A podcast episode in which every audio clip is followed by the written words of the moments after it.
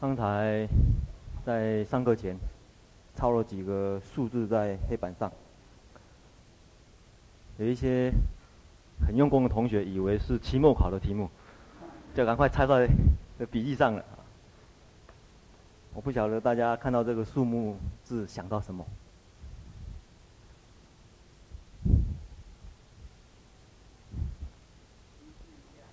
嗯，跟跟我有关系。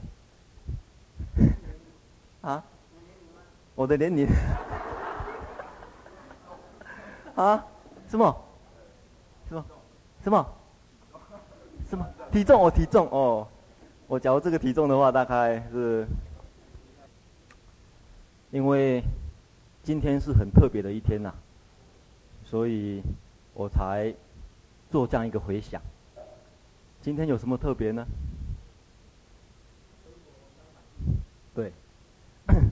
一年前的今天，我从日本回来，正好是六月二十八号。我再想一想，一年前的今天，那时候这个时间正好在东京成田机场，要搭上飞机了。然后啊、到台湾的时候呢，那一天大概已经是傍晚。所以这几个数目字呢，算是。我一年来的一个回顾啊，我为什么会这么想呢？也是跟我这次修学会的用心有关系。大家或许会发觉，我对这次的修学会比以前几次春假或者练佛会或其他时候。多用一些心，多用一些时间。那为什么会这样子呢？实在是一种啊因缘呐。我那时候刚回国的时候，我算一算，我要照顾的人数，因为。我出家以后，特别随着年龄成长，我一直认为说，当我要做好一件事情的时候，要把一个人能够付出关心的时候，一定要把这个人放在心里面去。所以我，当我一回来的时候呢，在我的内心里面。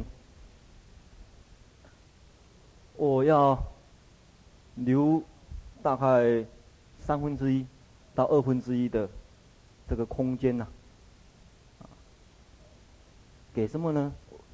这个要空出来啊，三分之一呢或者二分之一左右呢空出来，空出来给我随缘遇到的人，啊，所以这个部分呢是随缘的部分呢。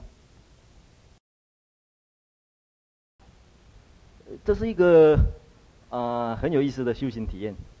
在我的内心里面，总是把每天所遇到的人或者事，在内心里面怎么摆？你没有摆好，你没有看清楚，就很多啊、问题出来。所以基本上我要预留三分之一到二分之一的空间呢，应付一些随缘的事情。那剩下的二分之一到三分之二的这个空间呢？内心的空间呢，要留给已经固定的，你非要应付不可的。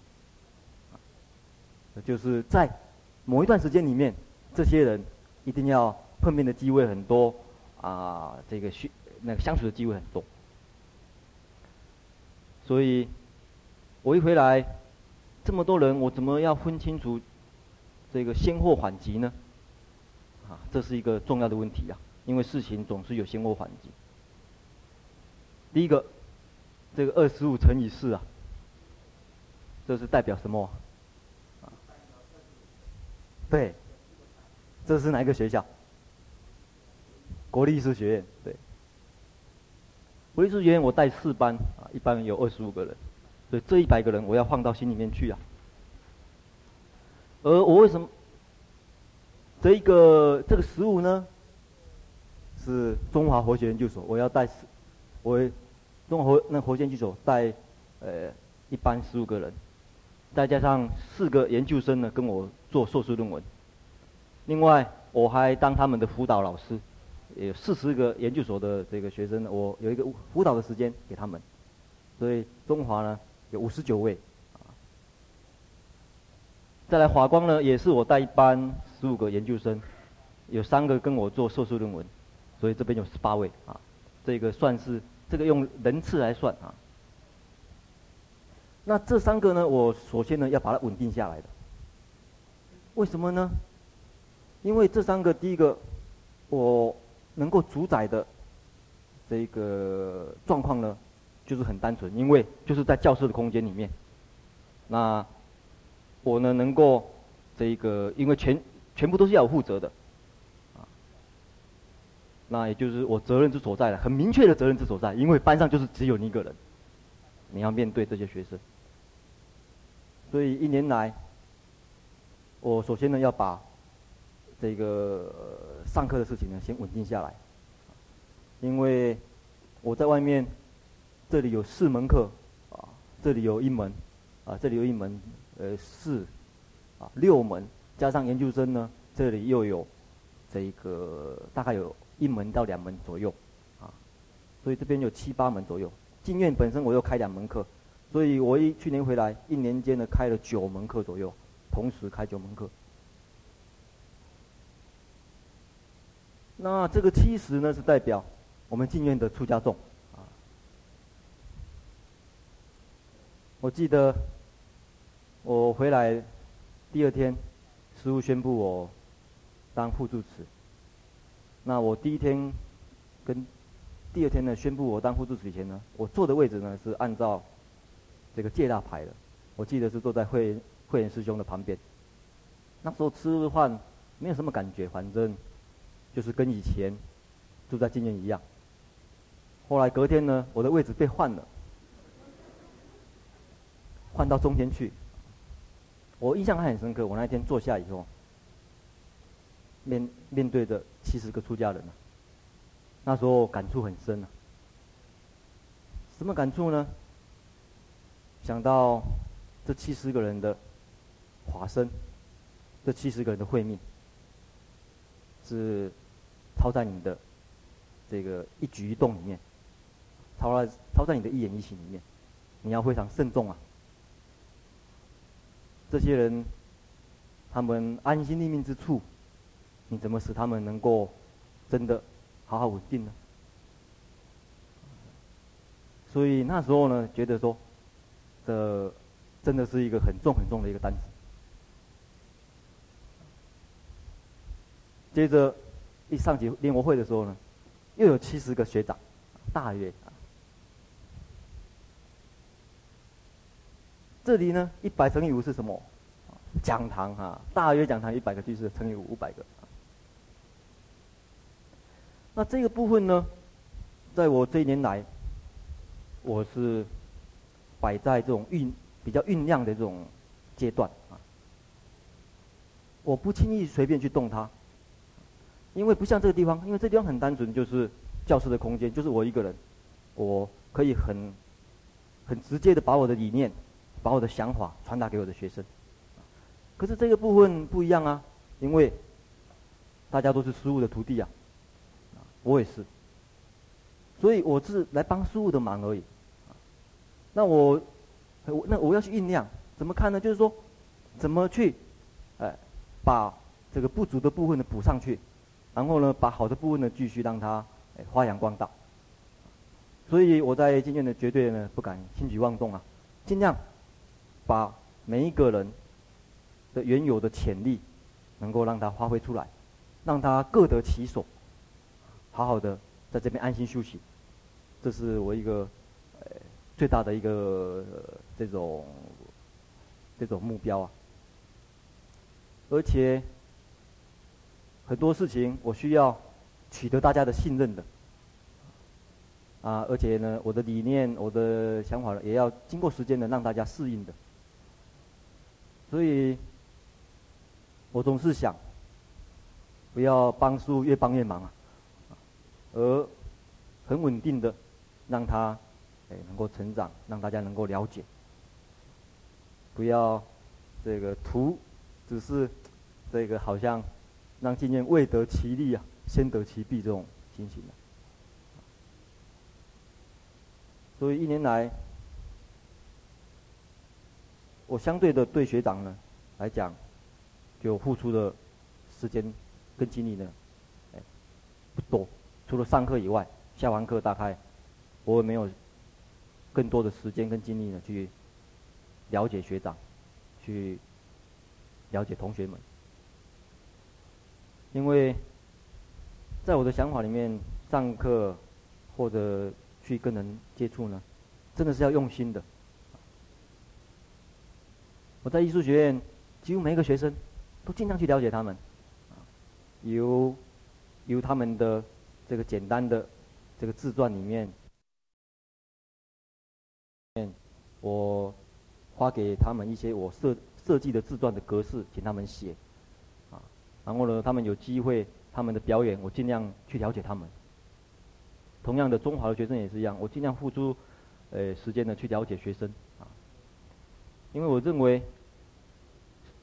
老师跟学生或者教者跟教导之间呢，其实是一个共同的关系啊，是互相的一个产物，而不是说我给你什么，而是说，当我们两个相对的时候，我们两个能够产生什么火花出来，啊，能够酝酿出什么啊东西出来，所以是一个共同的一个创作品。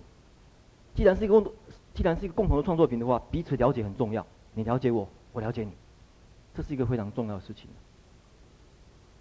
所以，在我还没有准备到这个层次的时候，我对练活会也好，对经验的活动也好，我不会随便去碰它，或者，呃，有什么，呃，这个动作。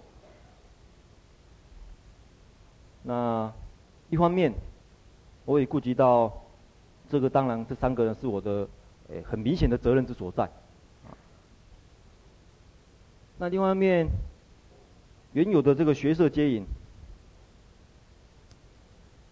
我也觉得说，目前很多道场也做了很多了啦。所以先货缓急来讲，也不也并不是说那么需要我马上就投入的。所以一方面，我要。顾及我的这个步骤，顾及我的先后缓急。我回来以后，两年里面定下了一个啊规矩啊，就是外面的所有演讲，通通不接啊。所以学社演讲也好，外面的公开演讲也好，座谈会也好，我是一律不接的。我想说这些轻重缓急来讲，啊，我现在不适合做，而且也有人做就好了。那有些研究所。的事情，有些方面需要你来带，非你不可的，你投入啊，可以啊。那一年来，特别在上一次练活会一个结束的一个检讨会议，我比较有时间去接触到学长们，从他们谈话当中发觉，实在是跟他们接触的时间太少了。那这个想说，一年来，大概这边呢都已经稳定了，学校方面的事情都稳定了。我想应该多拨一点时间，来诶给学长们，因为在这一个学习当中。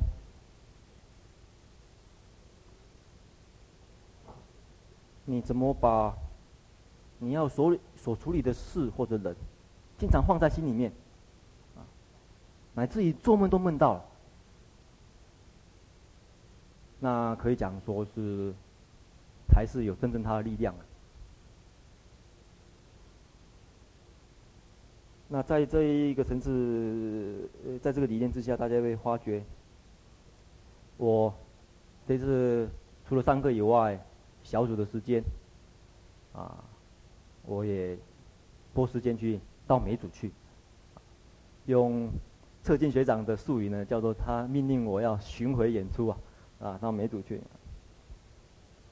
另外每天晚上就开一个简单的一个工作汇报，让了解各组的学习状况。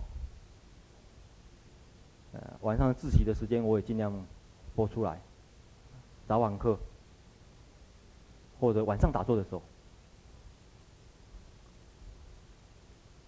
所以这是这一次这个续学会比较啊，我比以前更有余力的来做这个事情，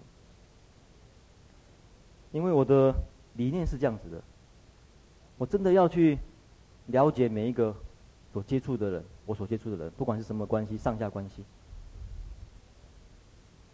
而我或许有时候当这个领导者的时候，我是希望我扮演的立场呢，是好比一个乐队的指挥一样，我把每一个人的这个特色让他发挥出来，他拉他能够的小提琴拉得很好，我就让他把。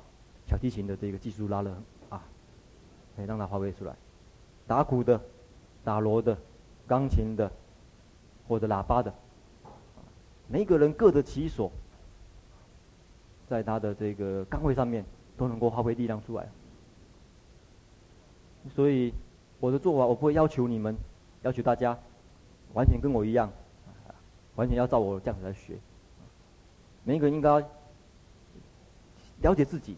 然后在佛法里面找到一个自己的这种哎方法，那我只是帮大家把它协调好啊，呃，这个时候该你演奏，这个时候该我演奏啊，那把整个呢和谐这个这个状况呢弄得很和谐，这是我最大的一个呃期望，而不是说啊你们非要呃全部通通通通拉小提琴啊，全部通通是吹喇叭啊，因为我喜欢吹喇叭，或者说喜欢听喇叭的声音，全全部都这样子。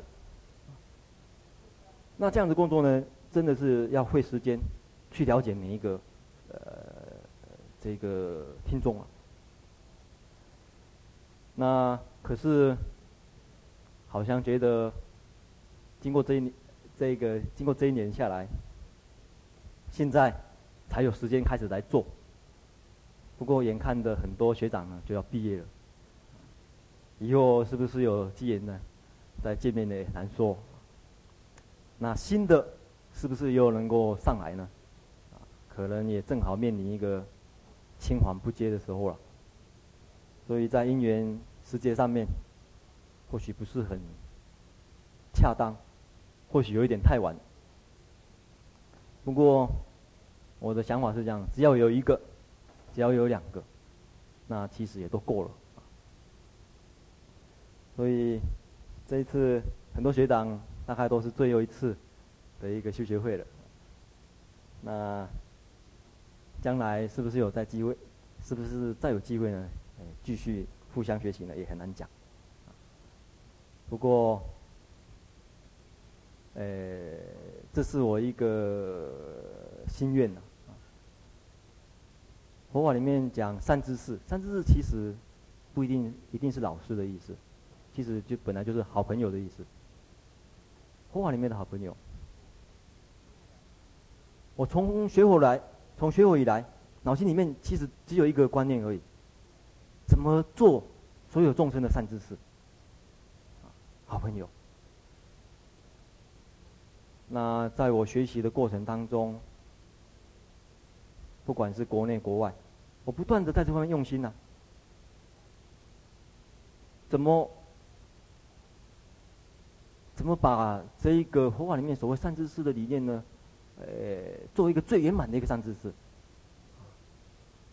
所以我很用心的去学习我所接触到的人，所接触到的这个再怎么微小的事情，总是把它学到它的这种优点。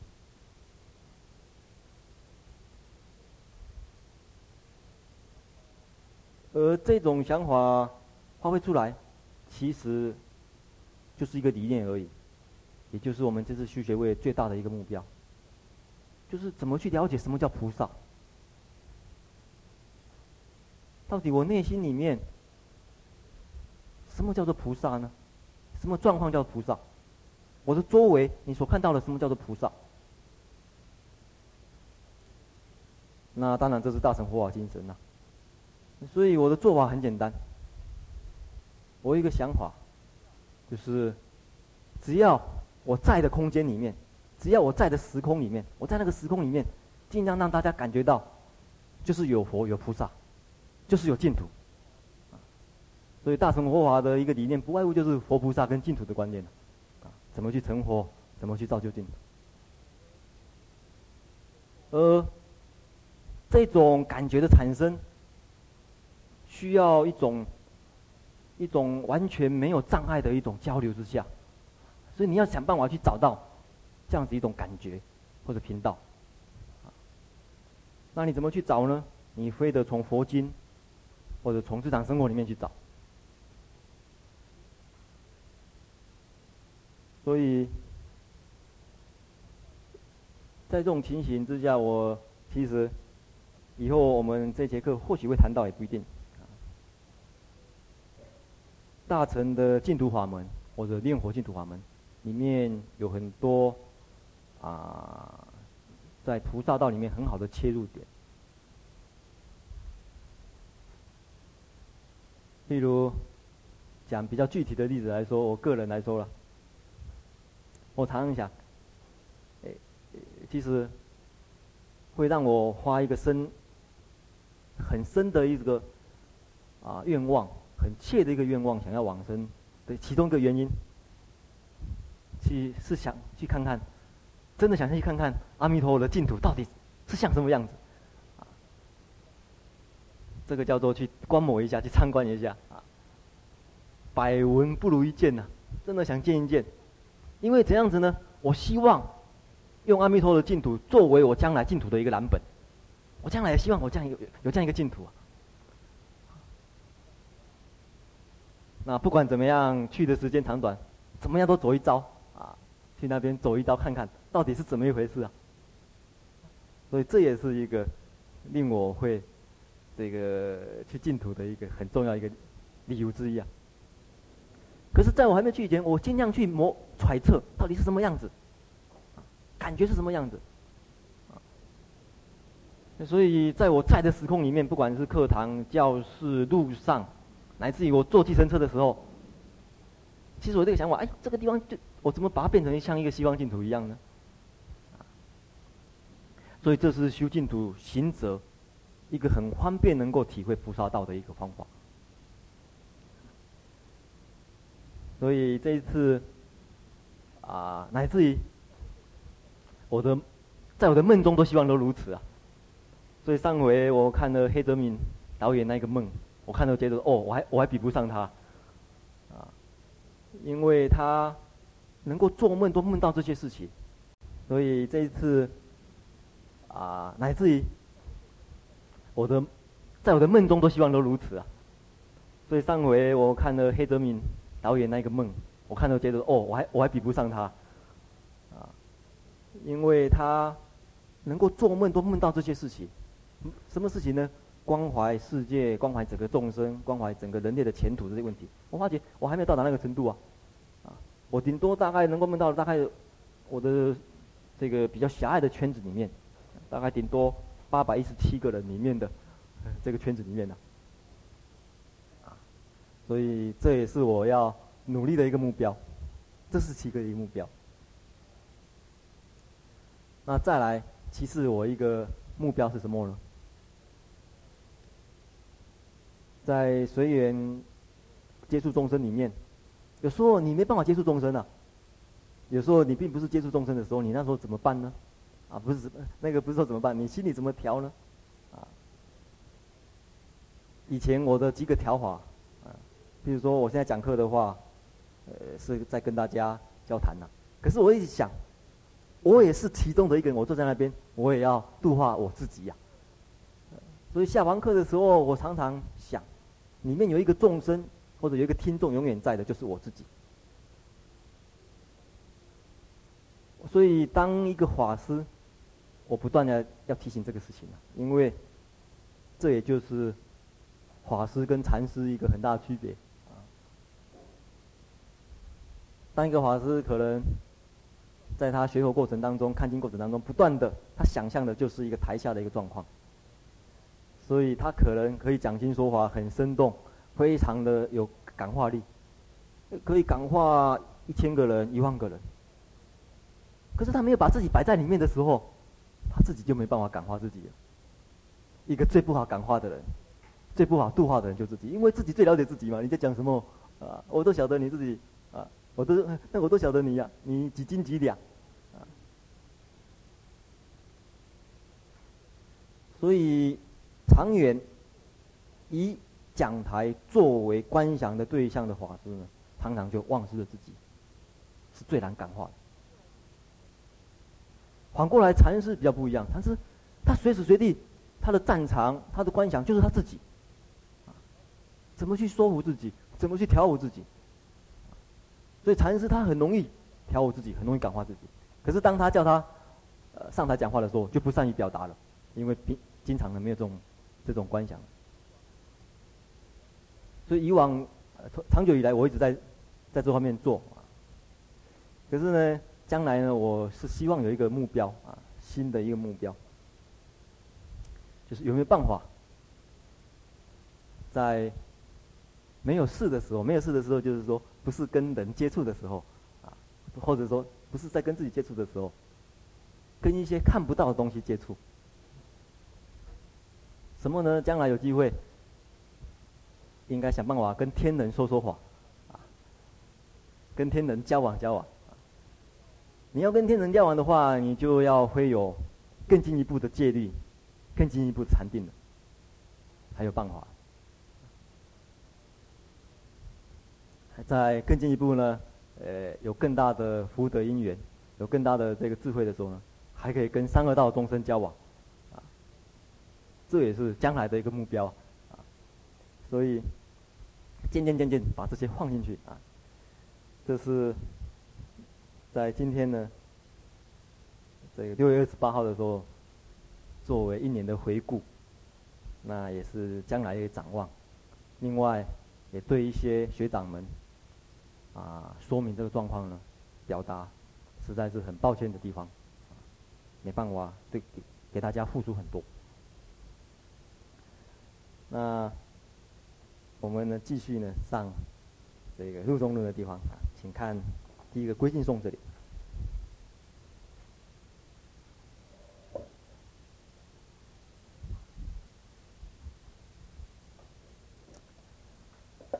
呃，昨天啊，我们有谈到，呃，这归敬颂的一个主要的一个关系啊。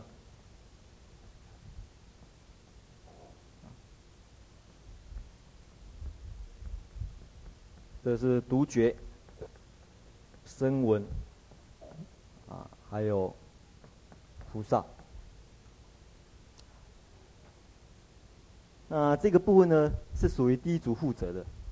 第一组的这个法师负责，在这次我们修学会以前呢，我们我就有想到说，一定要由各个小组的法师的力量呢来帮忙接引啊。所以小组的法师们呢，其实在两三个礼拜以前，他们已经都有准备了，就是我们个人有个人的分配的部分准备了。所以这也是非常感谢他们这一次的这个合作，然后。使我能够呢比较安心的呢去上这个入中论了，因为都已经有准备的话，这个整个配合起来呢会比较顺。那这部分正好是会会议师他的部分，我们昨天就讲到这里。那下面一个问题呢，下面一个寄送啊，大悲心，还有无二慧，还有菩提心是佛子音。那谈到这三个。我们呢就先分开来说好了。我想一样的，我们一样在在找两位这个同学上来，这个来跟我们谈谈这个问题。昨天是男众是第一组嘛，现在第二组，我们要请一位同学上来好吗？你们推推一位啊。然后女众呢，这个昨天是第一组呢，现在换第二组。第二组，你们今天轮到坐前面，坐前面没有那么容易的啦，总是要付出一点代价，啊，呃，你们这个推选一位上来好不好？仁泽是不是？好。那女众呢？啊，请请这边哈。啊，我们这边因为这边有一个简单的一个观念呢、就是第一个悲心，我们用简写的，还有智慧，还有菩提，啊，这三个，啊，一一样的，就是在你学佛的这经验里面，你认为这三个关系是怎么样？啊，在你的想法里面，啊，就这三个悲心啊跟智慧，我写错了哈，悲心跟智慧跟菩提啊，您写在那边，您写在这边。悲心跟智慧这三个的，你认为的关系是怎么样？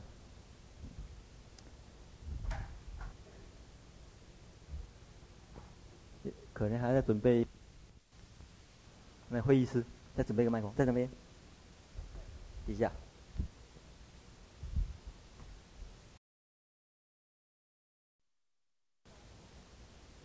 因为顺便大家想一想，啊，因为很很多佛法你要应用，你一定要。在你的内心里面，你摆在什么地方啊？你内心你摆在什么地方啊？你才会用到它，而且才会看到它，那它才会增长。嗯，嗯，好，好，谢谢。好，好，那那个你先等一下哈，先坐一下。我们先请仁者帮我们解说一下，你为什么这样子画啊？啊没有开。没有，还没有开智慧，啊。以佛的角度来讲的话，智慧代表佛。那你要成佛的话，首先要发菩提心。嗯。那发菩提心的那个，就是说它的种子或者基础是在大悲心上。大悲心啊，好，好，就是这样一个角度。那昨天有那有人问到一些问题啊，就是菩提心跟悲心跟智慧有什么不同？悲跟会比较好了解啊，这两个的不同点比较好了解。那这个跟这个有什么不同？这个跟这个有什么不同？有没有注意到这个问题？好、因为慈悲跟智慧比较好了解啊，智慧呢就好像很冷静的样子，慈悲呢就好像这个什么很鸡婆的样子，跟在人家后面这样子啊啊，会这个很热肠啊。所以这个感觉是热的，有没有？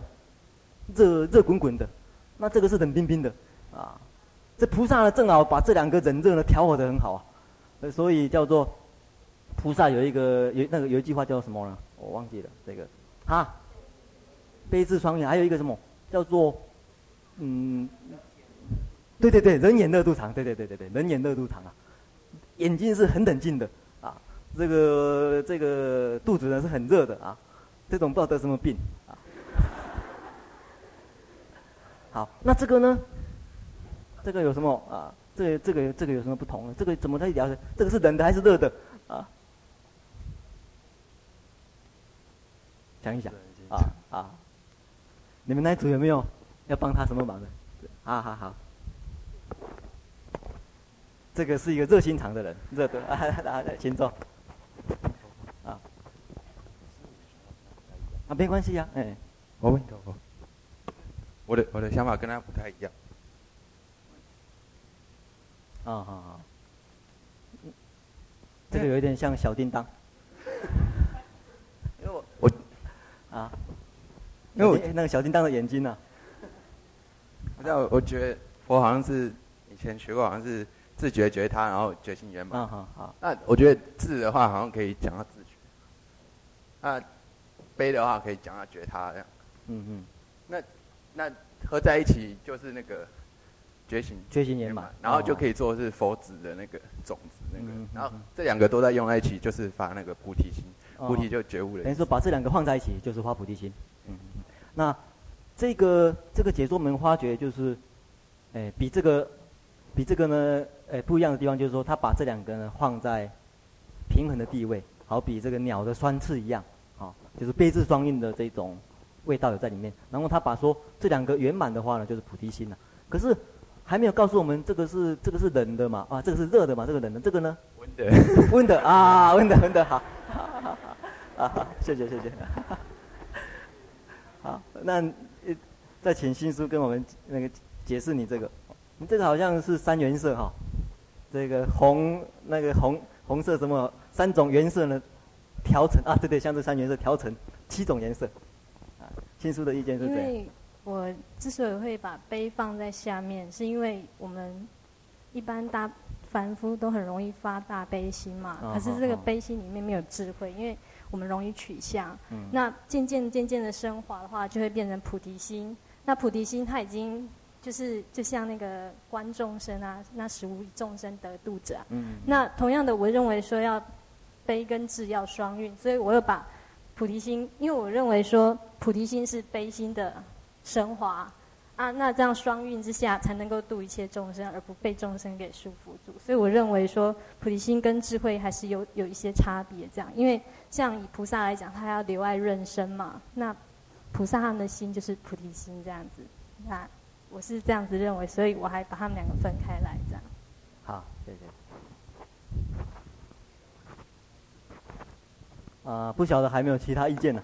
啊，那个，因为这个是一个嗯，有关于怎么去正确了解到菩提心的一个问题啊。我们常常讲发菩提心，到底什么叫做发菩提心呢？菩提是什么意思？先来想。菩提是什么意思？要了解菩提心的话，菩提是什么意思啊？觉，觉悟。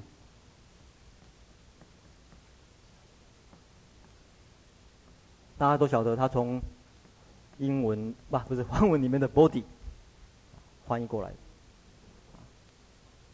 所以从梵文的语根来看，它是跟佛陀是同样一个语根的，因为。它名词化的时候，body，然后要用过去分词呢，Buddha，然后这个过去分词把它名词化，变成觉悟的人，啊，那所以同样一个意思，反正是觉悟，觉悟的人，觉悟，觉悟的内容，啊，觉悟的内涵，所以菩提本来就是觉悟的一个内涵，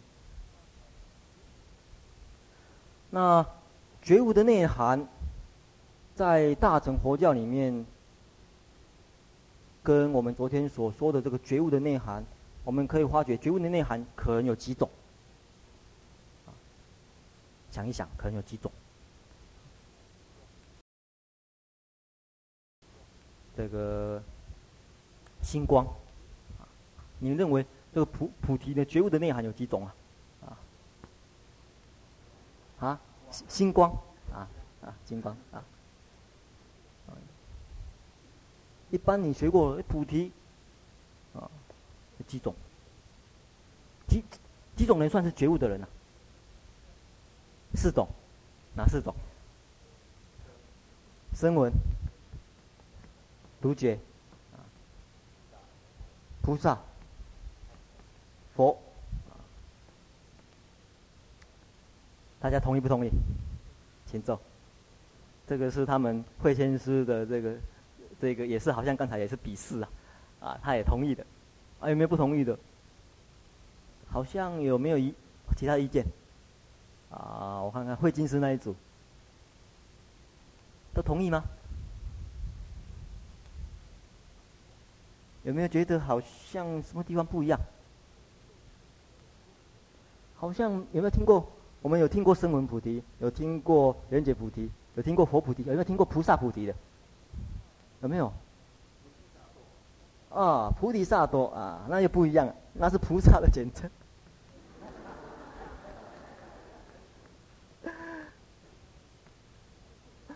菩萨埵，没有错，有菩提萨埵，没有菩菩萨菩提。菩菩萨是这两个字来的嘛？大家都晓得。你看哦，菩提，body。萨埵，萨特，对吧？萨埵的意思其实是什么意思？有情呢、想要追求觉悟的人呢？还没有觉悟到，想要追求觉悟的人，想要追求觉悟的人。所以在圆满的佛果来讲，嘛，在圆满来讲没有这个。所以这边都是讲结果了，证到这个菩提的结果，觉悟了。所以讲起来只有这三种，这三种菩提。所以，可是，可是在大乘佛法里面，最重要的菩提是讲这个佛的。所以讲发菩提心，发菩提心呢是讲花佛菩提的心，想要成佛的心。所以常常那那个为那个为什么讲菩提心的意思就是想要成佛的心。可是大家注意到哦。菩提心，花菩提心，是不是已经这就是证得菩提了？没有啊，是心里面想要证，发起这个心想要证，起这个心想要证，想要觉悟，想要跟佛一样觉悟，而且像佛那种觉悟，啊，不是像，不像声闻或者独觉那种觉悟，为什么呢？啊。那声闻独觉的觉悟是什么？以当然以自度为主啊，自觉为主啊，以自觉为主。啊，昨天有同学问到这个问题呢，我们做了一个比喻啊，这比喻呢不晓得好不好了解啊？大家在学校里面考试。考试一百分算是得菩提呀，所以以后你们考一百分的话，就写菩提，正得菩提啊。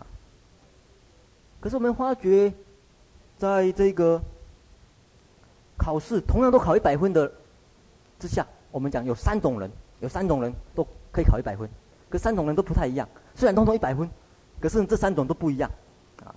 我们请这个啊会武师那一组来想一想，怎么去解释这个问题。有这个班级里面考试有三个人考试都考一百分，可是我们觉得不一样，这一百分的感觉不一样，啊，怎么去解释这个问题？会武师那一组？好，大学、小学、中学，哦，那这个是大学，呃，这个是这个小学，这个还是中学？这个是一个角度，还有没有？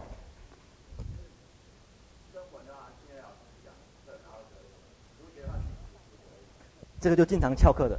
啊，不喜欢上课的，不他不喜欢上课，可是可是都能考一百分。对，昨天讲过，他那个属于慢行人呐，可以，可是他根基又高，然后呢，烦恼又薄啊，所以呢，他不必上课，他不喜欢上课，他也可以考一百分。还有呢？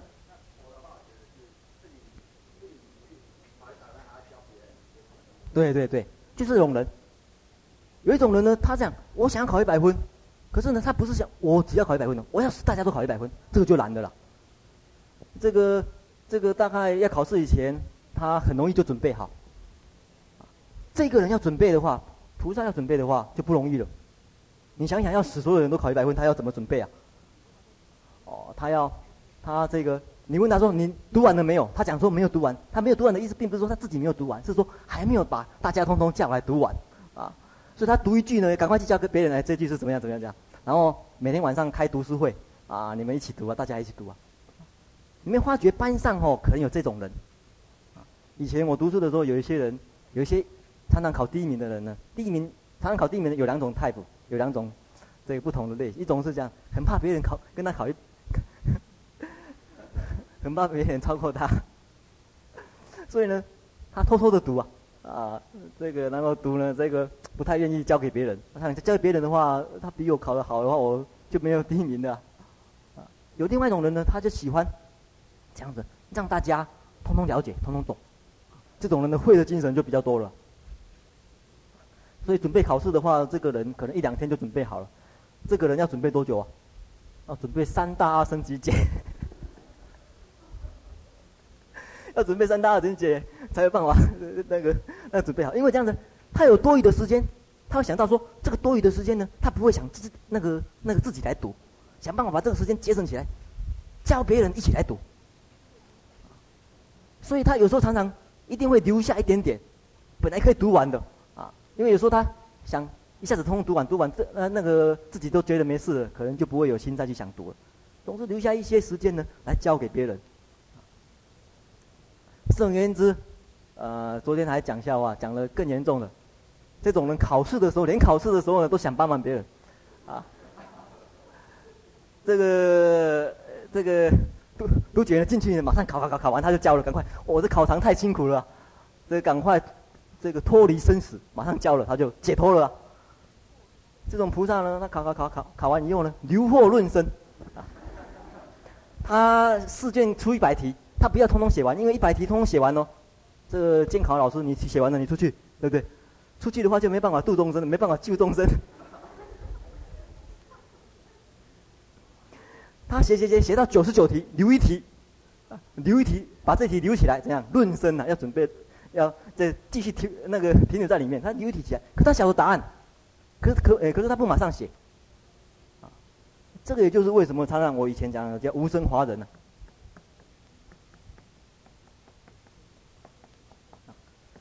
菩萨他可以证得无生法，他可以写完了，这个不生不灭道理。可是呢，他忍而不证，他不写，他晓得答案，他他不写下去，啊，一写下去就结束了，这考试结束了，就就要被人家请出去了，请出市场了。啊他忍辱不正，啊，想办法在里面帮忙别人，啊，这个的三呐、啊、二哦四，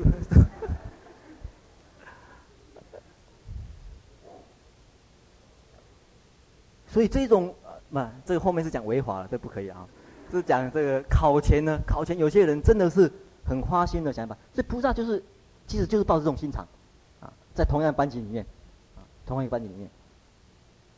所以大家学我也发觉，其实就是有这那个这些的心态啊。那我们再回到一些历史问题去好了。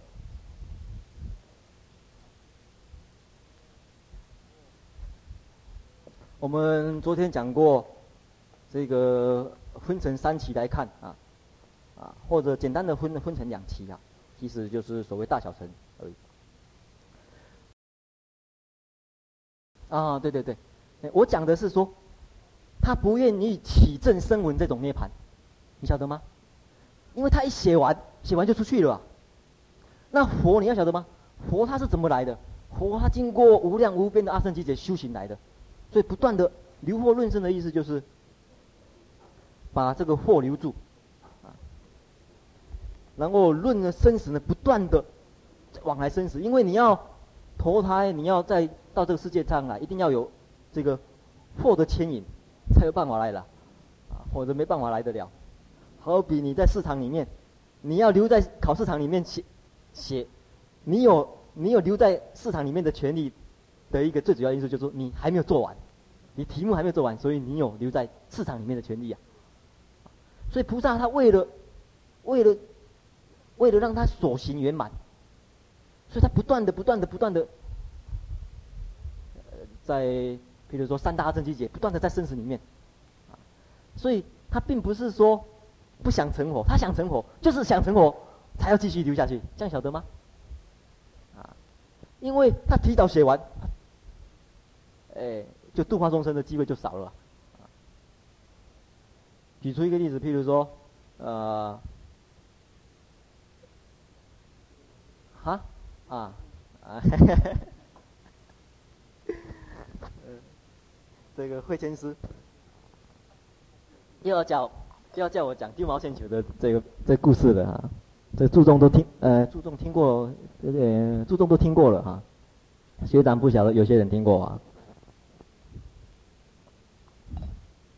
就讲这个，其实其实哎，其实这个故事呢是有渊源的啊，在历史上不断的发生就是了。那。这个是，这个事情呢，是在发生呢，在正好是在大大臣开始兴起这段时间的事情。大家晓得昨天诶，慧谦师有介绍过，有一个王朝就贵霜王朝啊，贵霜王朝里面的迦迦令舍迦王，他是主持编辑这个大毗婆沙论的人。他那时候召集。来结集大毗婆沙论呢，他这个召集了五百个阿罗汉。那时候，这个到了四百九十九个，那他们准备呢，就是要开始结集。这个时候，释有菩萨啊，释有论师，他其实是一个论师啊，室友。他坐在那个结集的会场外面，在那边补衣服、缝衣服啊。那那一些阿罗汉看到他说：“你是未离欲的人，你还没有离欲的人呢，还没有出三界的人。我们这我们这些都是圣人呐，你是凡夫啊，啊，请你远离会场，不要跟我们在一起，因为我们要开始结集呀。”那他说：“啊，这是有论师跟他们讲，他说你们要结集，其实我也懂得一点佛法。”啊我或许对你们有帮助，他说你：“你们你这个房屋对我们没有什么帮助的，啊。”这个时候室友就跟他们讲，他说：“其实呢，我对你们所证的这个果位啊，我并不是不能证，只是因为我发发菩提心，想要当菩萨，所以呢，我才不证。”他还讲了一句话，讲了很狂的一句话，他说：“他弃他视这个小小果小的这个结果，好比婢女一样。”这个穿坏的鞋子一样啊！那些阿罗汉一听，他说：“你这个人怎么说大话啊？你说你能够证的，那你马上证好了。我们我们我们来看啊，我们你要你要收门票的话，我们可以交给你门票。这个是这个是附加的啊。那这个室友菩萨说：好啊，没问题啊，应观众要求。这个菩萨是很随顺众生的，他就说：好吧，那他在补衣服，旁边有一个毛线球。他说：我这个毛线球呢，往上丢。”在还没有掉下以，还没有掉下来以前，我就可以证得阿罗汉了。我让一些阿罗汉一听了这个，好吧，我们就拭目以待。他就马上就就往上丢了，结果不像样子有掉下来，丢上去就没有下来了。哎，怎么让他没有下来？啊，我想办法用上面用一个强力胶啊。现在现现现在有那种强力胶，好像瞬瞬间的，是不是？啊，我上面提涂一点这强力胶了，我丢上去了，它瞬间点点点这不还是掉下来啊？可惜。不过它丢上去没有掉下来，它它，因为它没有掉下来，它不能震啊，因为它是约定说，掉下来那一刹那它就啪就进震进去了，是不是这个声音我不晓得，就是。不过我们后来会讲，大部分证果的时候呢，都会大地震动，啊，所以它还没有掉下来，不可以，他不可以震动啊，呃，就没掉下来，大家看啊，哎他丢上去的时候被天人接住了，啊，天上的人在接住，他说。啊，劝他，他说：“你你是发菩提心的人呐、啊，你不要，你不要证入涅槃，你不要屈，对，趋入涅槃，因为你证阿罗汉果，就当生成就了，不受后有，啊，所作已办，不受后有。”他跟他讲，他说：“你会广广度无量无边的众生呐、啊。”他说：“你一去入涅槃以后，我们世界就少了一个菩萨，啊，那劝他说：你要继续修菩萨行，你将来可以成佛。”所以释有菩萨呢，这个就像这个例子。其实啊，我们正好要讲这个问题。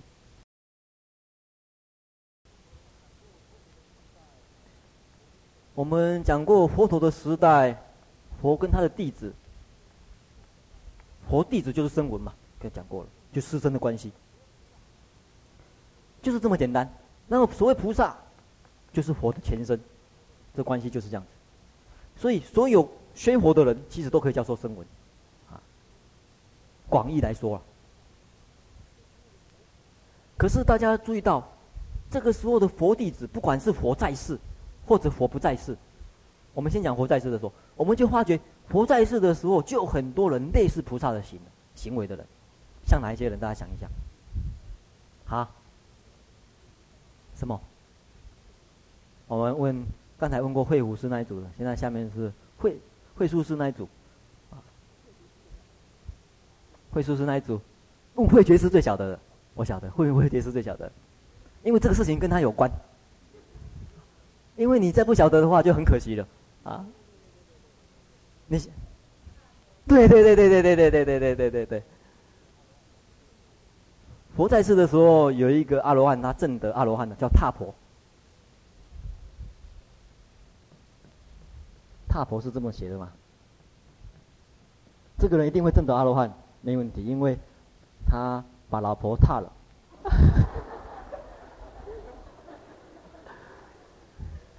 就出家了，所以这个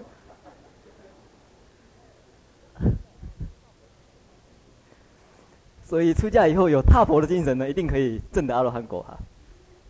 视老婆如婢女，弃之如婢女。他证得阿罗汉以后，还花心怎么样？在僧团里面当典座，就在大寮里面呢，负责煮饭给大家吃啊。啊，这这种人其实就是菩萨行的人，他已经他已经所做都圆满了。他的功德，他的福德，其实都不用再做了，啊，他不断的，他觉得做这个事情很有意义，为大众服务很有意思啊，所以我们正好很巧呢，问到慧知师那种呢，这个慧觉师是我们西元纪念的点座啊，他是踏功，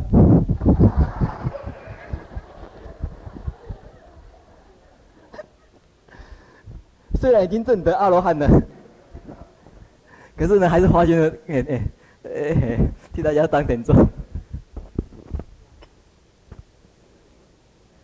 还有没有其他例子？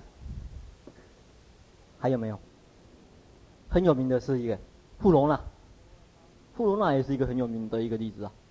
富罗那他这个已经成了阿罗汉了，可是呢，他花心到边边疆去教化那些野蛮民族啊。他要去教化的时候，人家就说：“你去那边很危险呐、啊，人家不会听你说佛法的、啊。”他说：“他们不要听，不要紧张，他们只要不要骂我就好了。”他说。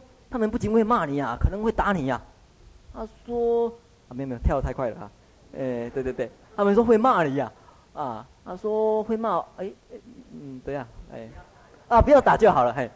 他说可能会打你呀、啊，哎，他说打我不要紧的，他们没有杀我就好了。他说他们可能会杀你哦。他说杀我很好啊，正好我得解脱啊。所以这种人呢，其实也是在里面已经有这种菩萨形象的。还有一位很重要的人物，你们都把他忘记谁？对，阿难，为什么？啊？对对对，在佛在世的时候，当时的印度对女性呢比较轻视啊，所以认为女性呃出家修道呢是并不是一个哎很能够接受的事情啊。可是阿难这个人就是菩萨心肠啊，他就去为佛呃祈那个祈请让这个比丘尼出家，啊，结果被大迦叶呢。这个趁佛灭度的时候，赶快骂他一顿啊！还有，他有一个重要一个事迹是什么？其实跟室友很类似。